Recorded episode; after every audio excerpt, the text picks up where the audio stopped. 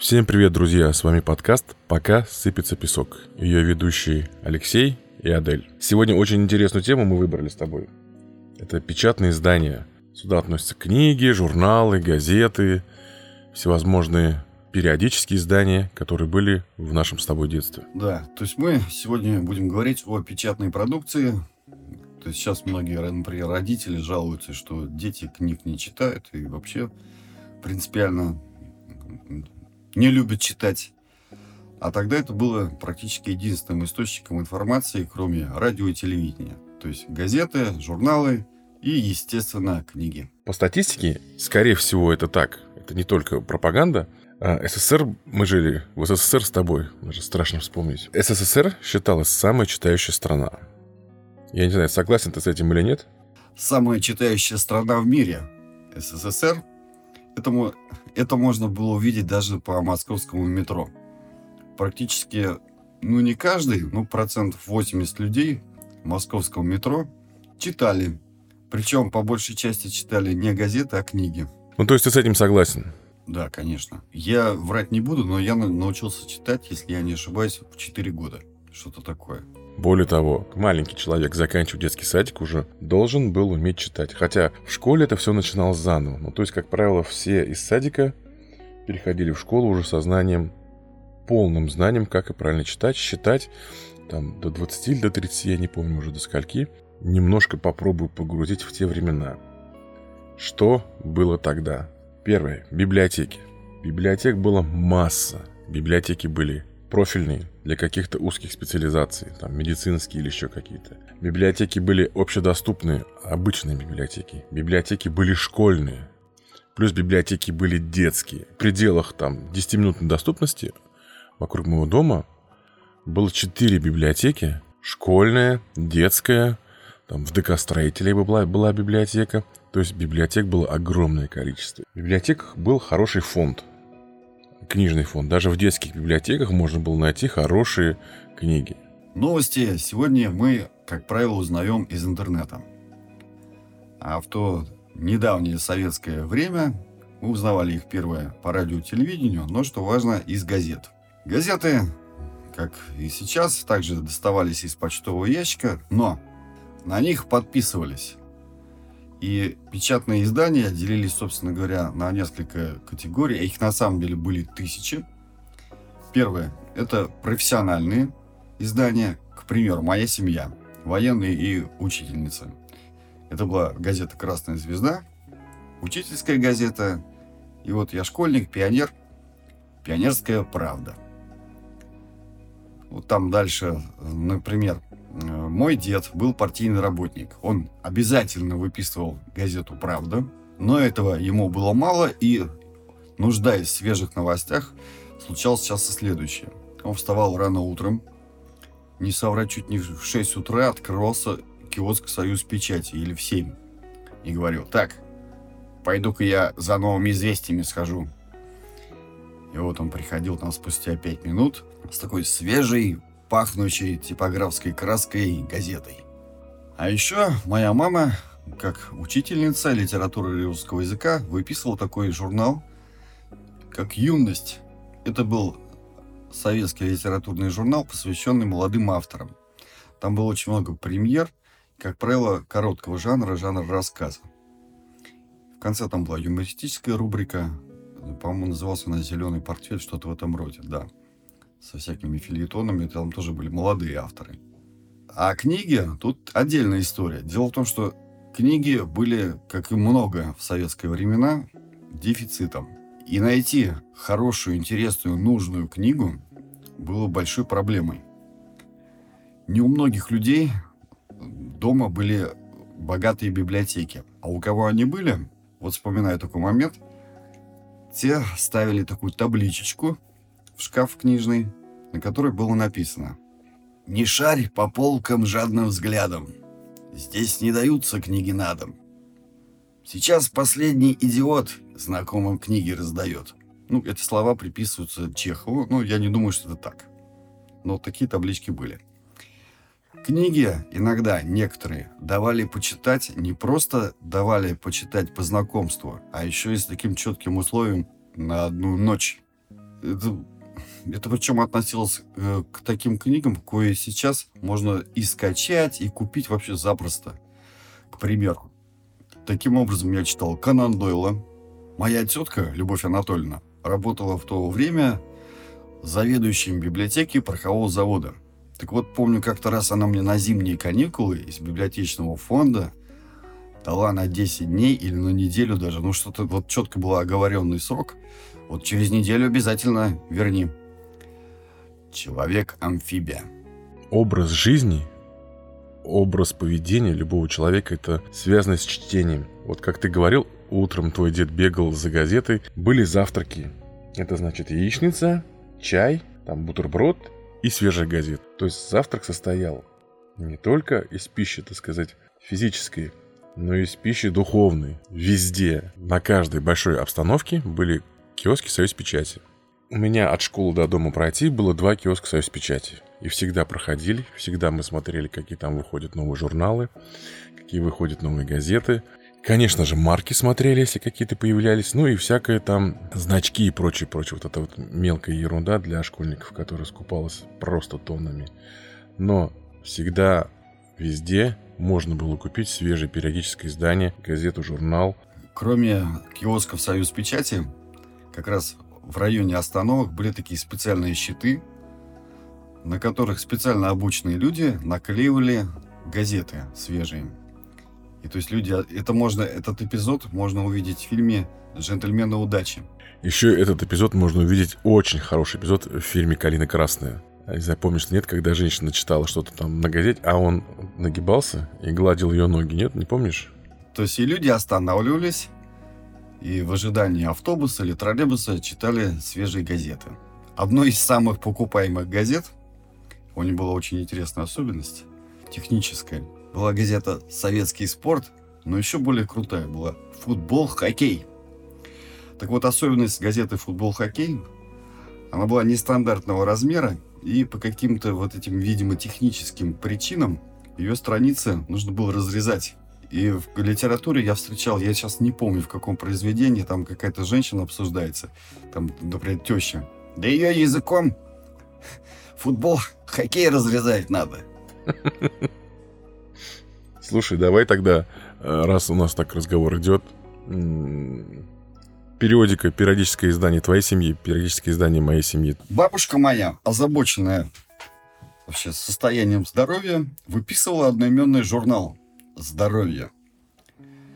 Дед, опять же, как партийный работник, выписывал следующее еще издание. Причем подписка на них была такая не кисло дорогая. Такой толстенный, можно сказать, даже журнал, а не газета, хотя по внешнему виду газета, за рубежом. Далее. Также он выписывал журналы «Наука и жизнь», «Химия и жизнь».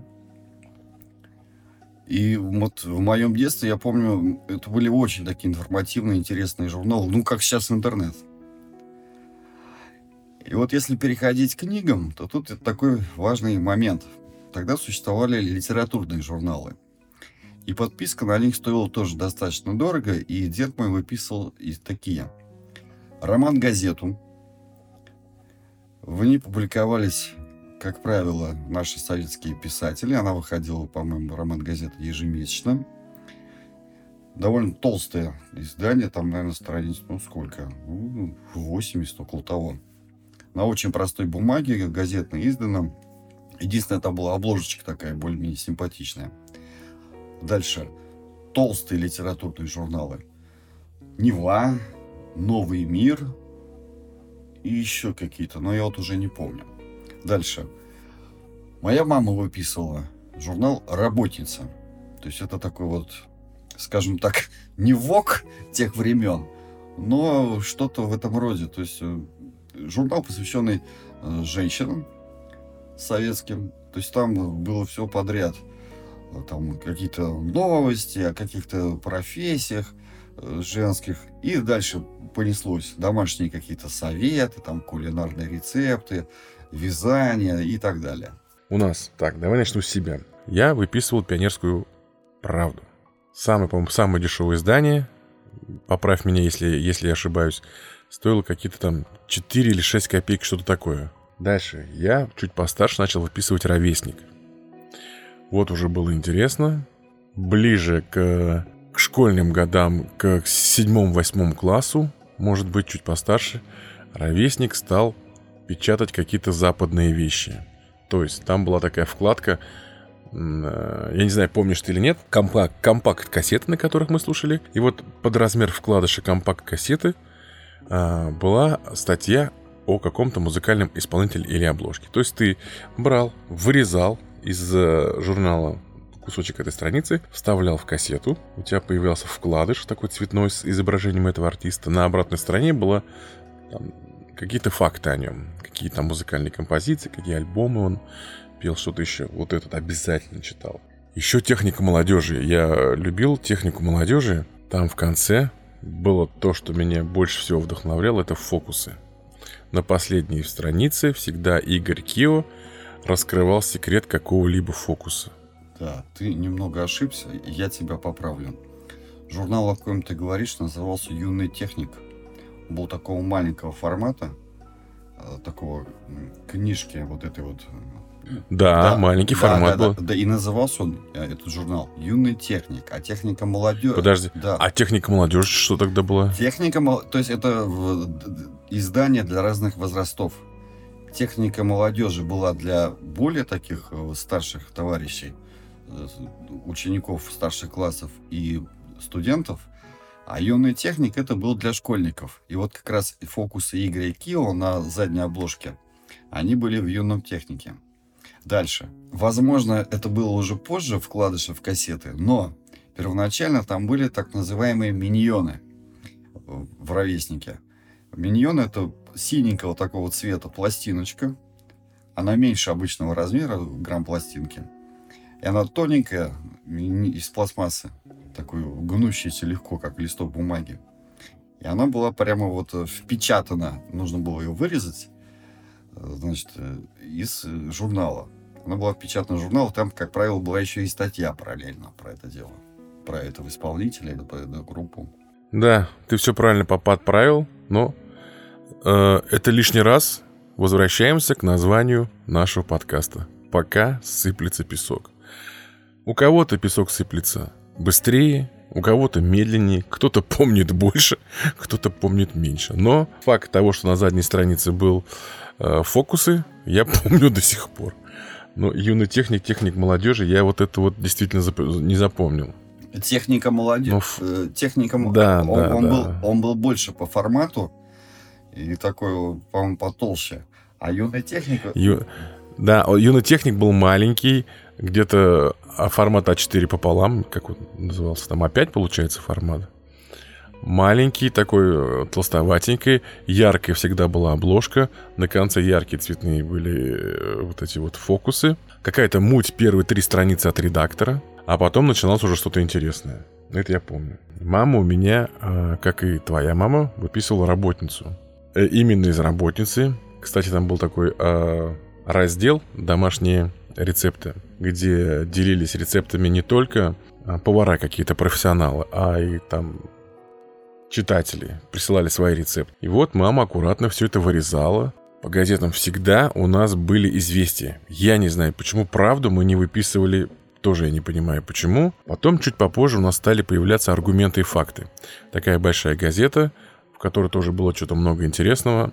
А про журналы я хочу отметить э, журналы, которые еще нравились мне, которые, не знаю, вот мне интересна твоя реакция. Смотри, а, в Советском Союзе, на мой взгляд, это опять-таки выписывали у меня бабушки, по моему мнению, и многие так считают, с этим соглашаются, самый дорогой и самый крутой журнал в Советском Союзе был журнал «Огонек». Точно. Ты видел его? Да, журнал «Огонек» у нас э, выписывала бабушка. Это был самый-самый, наверное, красочный журнал из всех советских. То есть там были офигенные всегда иллюстрации фотографические. То есть не коллажи, как вот рисованные, а очень хорошие, качественные фотографии, цветные, что важно. Потому что он до какого-то года выходил в черно-белом варианте. Я не помню, в каком году, но он стал цветным. Там меньше было текста, там больше на картинке был упор. Это был, на мой взгляд, был эталоном журнала того времени, мне казалось. Особенно выделялись там выпуски под какой-то праздник, например, под Новый год или под что-то еще. Без сомнения, он сейчас выходит, наверняка в каком-то интернет-формате они тоже есть. Но тогда это был просто прорыв. Он же ведь печатался очень качественно. Это на самом деле, как я сейчас понимаю, это был первый советский глянец. Он печатался на очень качественной финской бумаге глянцевой. Более того, фотографии э, такого качества, такого разрешения на простой бумаге, они, э, цветопередача, мне кажется, просто не смогла бы быть такого уровня. Поэтому была такая плотная да, бумага. Да, он, был он еще был большого А4. размера, это журнал. То есть не как А4, он, по-моему, был больше. И еще, мне вот очень бы хотелось твою реакцию узнать. Любой житель мог себе, так сказать, выписать. Это были центральные газеты. Как правило, редакции были в Москве, в Ленинграде, других крупных городах. А еще были местные такие издания – и одно из любимых местных изданий, э, журнал, который выписывала моя бабушка, был журнал «Чаян». Да, это аналог журнала «Крокодил». То есть «Крокодил» это было общероссийское сатирическое издание, журнал.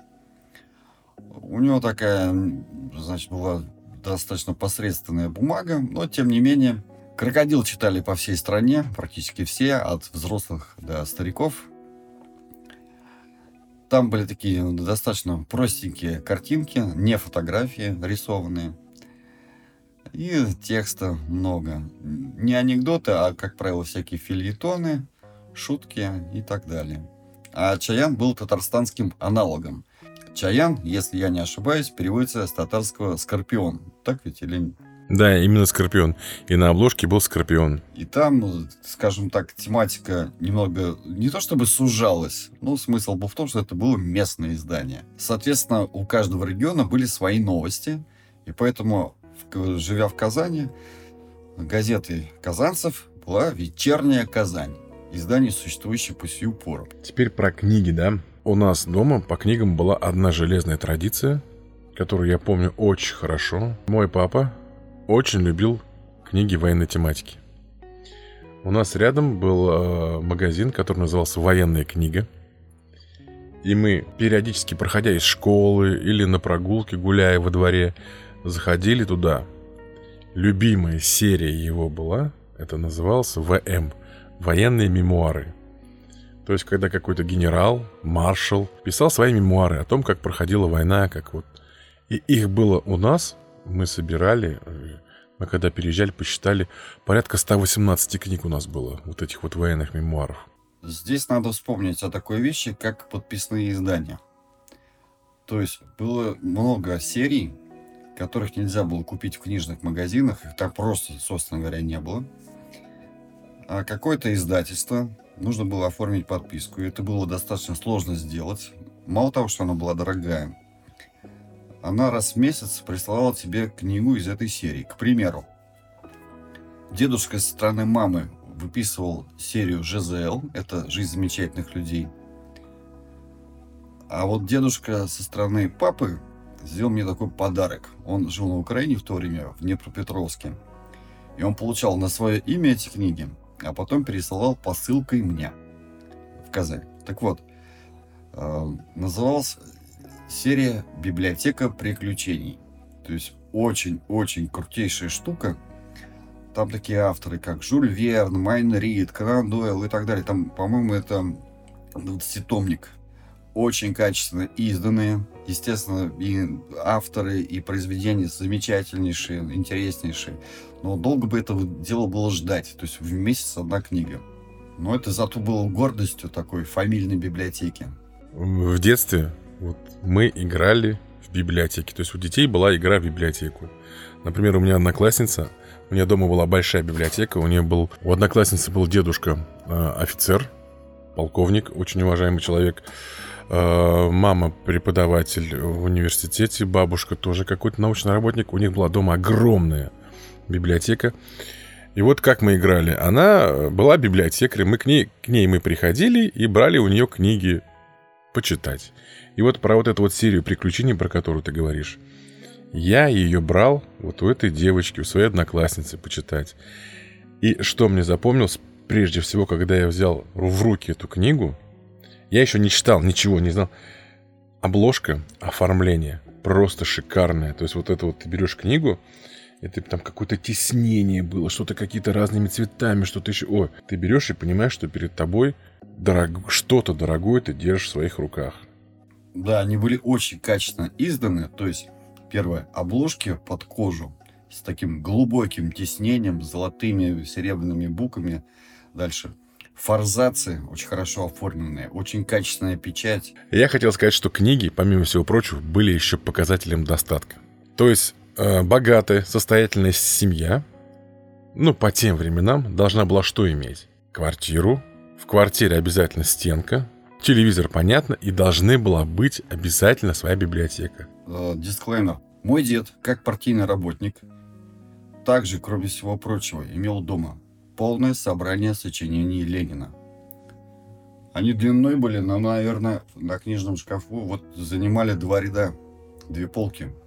Это были толстые такие томики синего цвета. И была другая вещь, то время заменявшая интернет. То есть для написания различных работ, рефератов. Я помню, вот в школе этим пользовался. Это была тоже очень серьезная штука. Это было подписное издание «Большая советская энциклопедия». Это такие толстенные, высоченные, красного цвета тома, по алфавиту расположенные. И там на каждое слово была не маленькая, буквально там на некоторые слова э, с несколько страниц статья с иллюстрациями. И, в общем, вот то, что могло тогда заменить интернет, это была большая советская энциклопедия. Я даже помню такой момент в игре «Что, где, когда». На какой-то период там ввели такое правило. Оставался один игрок за столом, но у него была возможность использовать большую советскую энциклопедию. Это вот сейчас как иметь, я не знаю, там Мерседес. Это было очень дорогое издание, очень много места занимало. И чтобы купить себе энциклопедию, нужно было иметь какие-то связи, то есть просто так ты ее не купить.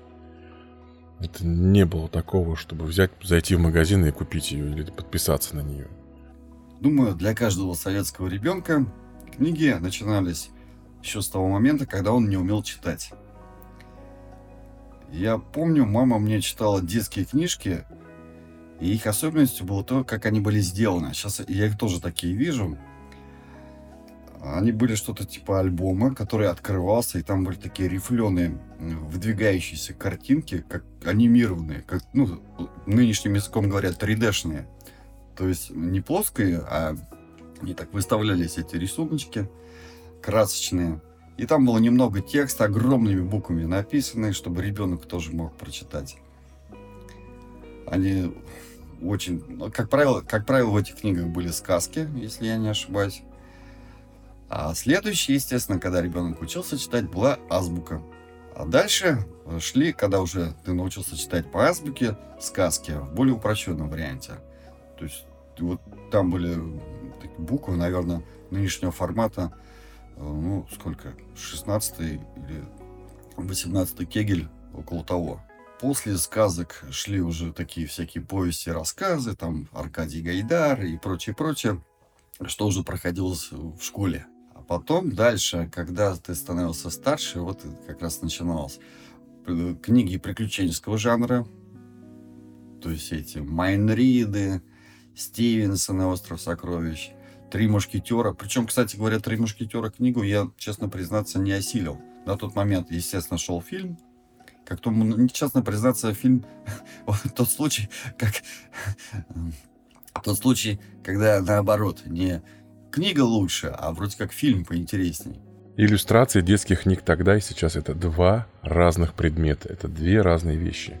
Детскую книжку мог иллюстрировать какой-то замечательный, просто какой-нибудь великий художник. Это было в порядке вещей. То время, что меня приводило в трепет, это иллюстрации книги «Волшебник изумрудного города». Просто бомба была. Некоторые состояли процентов, наверное, на 30, на 40 из картинок, причем очень качественно сделанных. И сейчас, к сожалению, многие книги смотришь, у них лишь обложка отрисована. А там это было нормально, что через страницу были очень качественные иллюстрации. Еще отмечу от отношение к книгам в целом. Было бережливое отношение к книгам, нежели сейчас. Мы покупали книги, было очень много детских книжек. Много просто вот разных форматов, разных размеров. И что сделала мама? Она переплела все эти книги, маленькие детские книги, там были книги по 15, 20, 30, 40 страниц. И она собрала их всех под размер и переплела их в большие такие тома с такой дермантиновой обложкой. И у нас детские все книги мелкие были убраны, собраны в такие тома. К этому добавлю. В Советском районе на улице Космонавтов около нашего дома было такое учреждение. Оно называлось «Переплетная мастерская». Это было реально большое предприятие. Там работало человек 30 народу. Причем у них постоянно были, ну не то чтобы очереди, то есть масса людей туда заезжала. Для чего? Там выпускали фотоальбомы, но кроме этого, основная специальность их была переплетать книги. То есть можно было принести книжку, которая уже наладан дышала, и тебе делали вновь э, новый переплет, новую качественную обложку, и там постоянно был народ. Еще одним из тогда появившихся новейших направлений была фантастика. То есть это было таким новым, это было новой волной в литературе. То есть, понятное дело, что на Западе фантастика появилась несколько раньше, но она стала популярной в Советском Союзе где-то так на истечении 70-х и в 80-х годах особенно. И, как я сейчас помню, не только в литературе, но, например, мультфильм «Тайна третьей планеты» фантастический, он появился и показывался по телевидению впервые в передаче «Очевидное невероятное» который вел Капица или Капица, я не совсем понимаю, как ставить. В общем, ладно. То есть э, жанр фантастики был популярен от школьников до совсем уже взрослых книгачеев. Это были наши советские авторы, братья Стругацкие, Кир Булычев и зарубежные, Рэй Брэдбери и так далее. По сравнению с тем, что было во времена Советского Союза, мы читаем меньше. Но эта тенденция не только в нашей стране, это в целом мировая тенденция. Молодежь читает меньше книги, меньше книги выпускаются, тиражи газет во всем мире меньше. У меня есть свое мнение. Вот мне интересно услышать тебя. Скажи, пожалуйста, как ты думаешь, вот это вот цифровизация и уменьшение чтений, это глобальная проблема в мировом масштабе или нашей страны как это коснулось больше? Что касается чтения, то я думаю, тут вот какая ситуация. Оно само по себе развивает мозги, учитывая, что когда ты читаешь книгу, а не смотришь уже готовый, допустим, фильм, то тебе нужно вот этот вот текст визуализировать. То есть очень четко себе представить вот эту картинку, вот это даже движение, что там происходит на самом деле в этом сюжете. И любому человеку, а в частности ребенку, это очень хорошо помогает развивать фантазию, соответственно, интеллект, мозги как таковые. А нынешние цифровые реалии приводят к тому, что тебе, собственно, утруждаться и не надо. За тебя уже все сделано. То есть тебе показано, что, где, как, в какой обстановке, что происходит. То есть ты не читаешь, ты просто уже смотришь готовое вот этот экшен, действо, в отличие от чтения, где тебе нужно собственными какими-то усилиями представить, как это все происходит – визуализировать.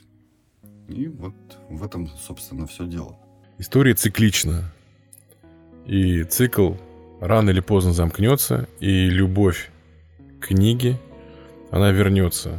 То есть будем ждать, не знаю, когда это будет скоро или нет, но будем ждать. Мне кажется, есть смысл возрождения периодических печатных изданий, на мой взгляд, это очень важно, и этого не отнять. Мне э, в этом плане очень нравится высказывание Жванецкого. То есть с монитора тебе бьют. Возьми, прочитай. А книга, она стоит, и ты сам выбираешь, хочешь ты это прочитать или нет. Я думаю, есть еще и другая причина. Кроме того, что раньше люди были читающие, они были еще и пишущие.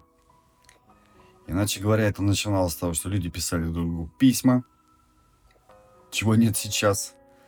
Ну, к примеру, как может сравниться длинное письмо на пяти страницах с коротким чатиком в WhatsApp, где вот эти вот сокращения. То есть люди, которые читали, они еще и писали, и могли это делать. И это ценилось. То есть они могли нормально, четко излагать свои мысли, а другие эти чужие мысли, написанные, воспринимать адекватно. Но это одно из другого вытекало. Человек, который много читает, может красиво излагать мысли на бумаге и наоборот. То есть это близнецы и братья. Разумеется, множество слушателей нас, скорее всего, поправят, то есть напомнят нам, о чем мы не рассказали в этом выпуске, потому что книг было действительно огромное количество, периодических изданий и прессы тоже. Возможно, мы много чего упустили. Так что мы будем очень рады фидбэку в виде ваших комментариев. А на сегодня мы будем закругляться. Экипаж подкаста «Пока сыплется песок» прощается с вами на сегодня. До новых встреч!